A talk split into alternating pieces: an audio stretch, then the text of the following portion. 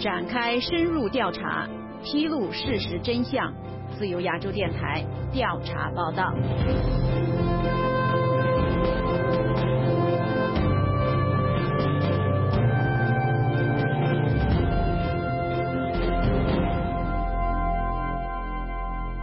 土地被二次强征。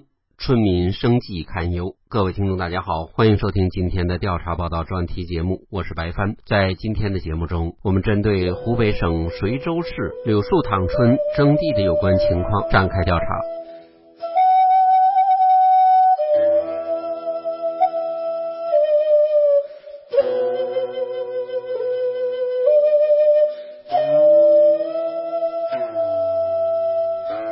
日前，原来家居湖北省随州市柳树塘村的一名自由撰稿人给自由亚洲电台发来电子邮件。他在信中说，他眼看着乡亲的土地被再次强征，感到十分悲哀，也无能为力。记者日前找到了柳树塘的村民王玉华，他介绍说，七月初有一百多人开着铲车强行征地，很多村民出来观看，但因为势单力薄，无能为力。这那一天七月呃九号吧，就是要征这边的嗯柳树塘我走的地嘛，又来了一百多人，就是很社会上还是还社会上的人啊，这采取这样的方法来征地，就是说他首先来了一辆那个铲车嘛，铲车他他们有他的方法，他们想从那块地下下下地的话呀。他就把那那那块地的主人就听说赊了红包，然后就从他的地里下去。那么多人，老百姓就知道了啊，老百姓知道啊，看到就是就看着，就这样跟上次一样，跟那个爷。他还介绍说，这次强征几乎是噩梦重演。二零一五年就有当地开发商伙同黑社会来征地，打伤了很多人。村民失去了土地，却只得到十分微薄的赔偿。给就给了点青苗费，这个土地补偿款没有给。一五年我们这边东边的一块地一样，那东边那块地的话还打伤很多人。这次的就是老百姓没有是害怕了吧？王玉华对记者表示，村民目前对社会感到很失望，因为赔偿太低，他们。又状告无门。我作为一个老百姓，我我就是说，我说现在的社会已经难了。你这个，他们说过呀，日本人来了没有抢嗯我们的地，这个国民党来了没有抢老百姓的土地，现在共产党来抢我们的地。为了核实他们所介绍的有关情况，记者打电话给当地的村支书张正洲。下面是记者和这位张郑州书记对话的部分录音。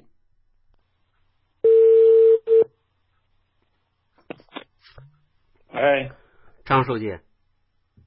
哎，你好，是这样，我叫白帆，是广播电台的啊，是这样，有最近呢，有一部分村民反映啊，呃，他们对开发商征地有一点意见，我想向您了解一下情况，就是说。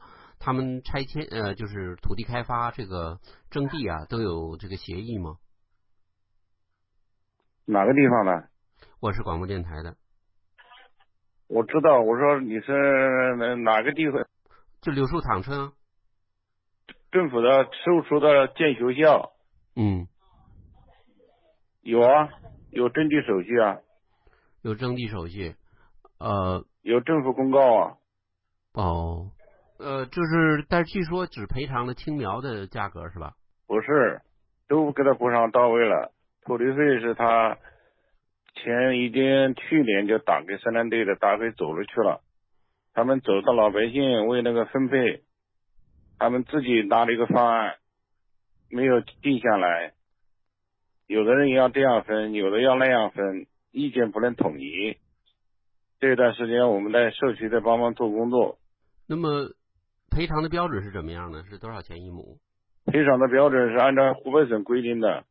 嗯，最终的价格是五万八的地价，一万三的地面附属物和青苗费。那么就七万多。总共七万一。哎，对对对，嗯，那么这是一次性的赔偿，对不对？对呀、嗯，那么另外的话，按照政策，他们那个拿应该拿予低保的，这个市林农民养老保险的，都全部纳入了。我我听说这个保险只有六十岁以上一个月两百元这样的一个标准是吧？他不是，你要是了解这个情况的话，最好是通过政府平台跟这个社保局去了解一下，因为有些东西我们说的是政策性的东西，他们有些东西是听到人家这样说，他们就这样说；听到那样说那样说。我们把社保局的领导请到我们社区，跟他们都讲了一次课，就政策咨询方面跟他们解读了。有的人听明白了，有的人他听明白了，他又要相信人家传说的，那我们也没办法。嗯，但是两次征地，一五年一次，最近有一次，都是强征，派一百多人进去，没有强征基层的工作没做强好，不是强征。没有没有，你要说我们工作没做好，可以下来调查一下。那么我们每一次开会嗯都有记录，都开的对的，开的居民会，都有嗯推荐的有代表，代表每次做的工作都有记录那个大家，嗯并且我们做所做的工作都有痕迹管理的。我希望你们下来了解一下。年征地，比如说那个土种征那个地，那就是开发建的楼房嘛，并不是建学校，对不对？他这个都是政府收除的土，我们也没办法呀，政府要收除。这次征地的不一样，这是政府考虑到这个区域范围之内，学校的学生没有地方上学了，要建一个学校，所以这个工作做了三个多月了，马上就要开，这个明年就要招生。觉得去年为土地价格问题，到了湖北省土地资源厅都咨询了，而且跟他就解释了。但是据说拿铲车的人很多都是黑社会的，这是不是真的？怎么可能呢？我们居委会的是黑社会吗？政府的是黑社会吗？那些人都是政府的人。然后我们社区干部在场吗？怎么可能呢？还有这个政府的征地单位的政府的部门、建设公司的黑社会，他参与干什么？政府的工程，他黑社会有什么用呢？现在还哪有黑社会啊？所以说这一名词啊，我就不知道他们是从哪儿用的。那么，这个有的村民也怀疑，就是开发商给了有关部门的领导好处，你觉得这个是空穴来风吗？他是这么认为的，政府的已经告知了，各级领导都跟他们讲清楚了，这个学校要开工，明年七月一号、九月一号必须要招生。征地公告之前，现在已经三个月了，怎么可能是强征呢？所以我说，你要是关心这个事情的话，最好你下来，你要详细的了解一下，你可以给我们地方基层的给我们一个清白。你不然的话，他老是单方面说，我又不说我做的工作怎么好，我又不是说他说的不对，最好是详细了解以后，这个更清楚。谢谢，谢谢你介绍情况。哎好，再见。不过，另外一名村民对村支书的说法却有不同的看法。这位不便透露姓名的村民介绍说，我都不知道好像是不是，好像听村民说好像是建学校，但问题是这个学校他们有的时候是私立的，有的时候是公立的。他认为，即便建学校，也不需要征那么多的土地。我也不知道究竟是怎么回事，好像才是三十多亩地嘛，十亩地啊，差不多上百亩。他认为，这次征地完全是官商勾结，侵害村民的利益。拿我们才这七万多一亩，他卖到现在要卖八九十万吧一亩地啊，差不多上百万了。政府从哪里赚钱呢？王玉华对记者表示，在征地过程中有很多幕后的交易。肯定是政府行为的，政府就是跟他们撑腰嘛，一级级的撑腰，然后这个开发商他就采用的那种方式嘛。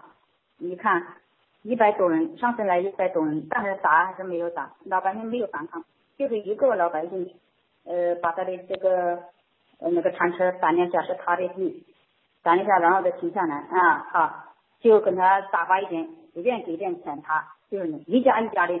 哪个走档就给一点点钱他，这样的。反正他们就用这样的方式，知道吗？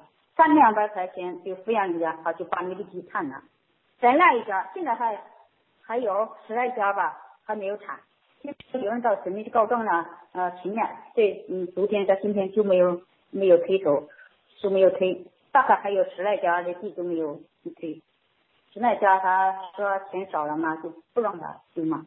他认为，从基层的干部村支书到当地政府，在报土地审批过程中，都存在严重的造假行为。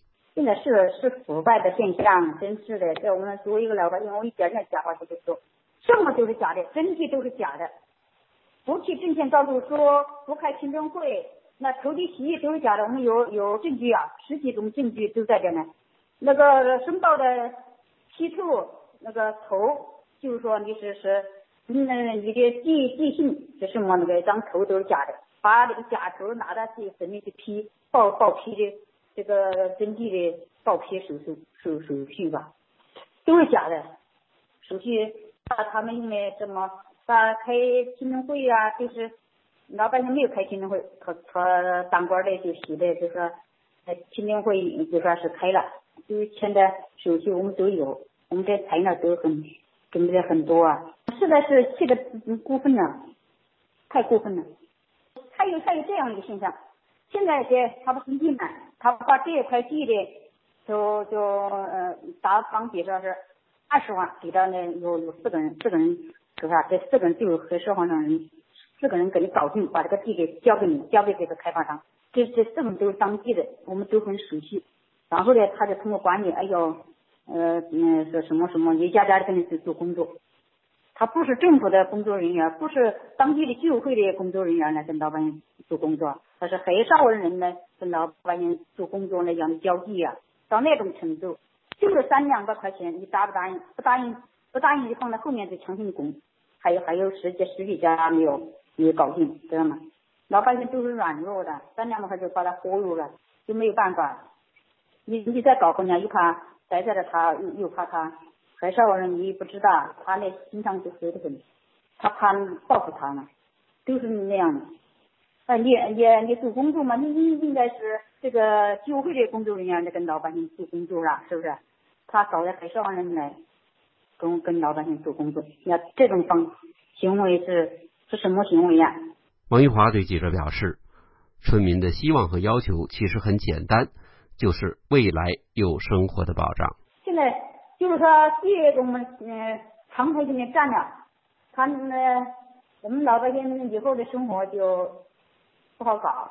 一个说是什么实力养老保险，实力养老保险都是骗人的，实力养老保险。到六十岁，一个人才拿两百多块钱，那够够喝水就不够啊！我们以后就就就不好生活，所以我们大家还是想想去去告状，想到北京去。但是呢，现在老百姓是无能为力啊，没有人组织。我希望就是说五五万八，我们老百姓承受可以。我们只希望有生活保障，要社保，有我们。六十一六十岁以后呢，有生活的保障就行了，没有多大的要求。这点他就不会满足啊。我们都到市里省里都反映反映了这个情况。我们呢，第一，第一不管是多少几几万块钱嘛，我们老百姓这样的生活水平，能生活就能行，能生活有保障就能就行。各位听众，如果您亲身经历或者了解类似的个案。欢迎给本台记者白帆写信，来信请寄香港邮政信箱二八八四零号白帆收。在来信中，请一定注明您的电话号码，以方便采访。另外，你也可以通过电子邮件同记者联系。记者电子邮件的地址是白帆的汉语拼音加阿拉伯数字八九，就是白帆八九圈 A gmail 点 com。各位听众，谢谢收听。我是白帆，再会。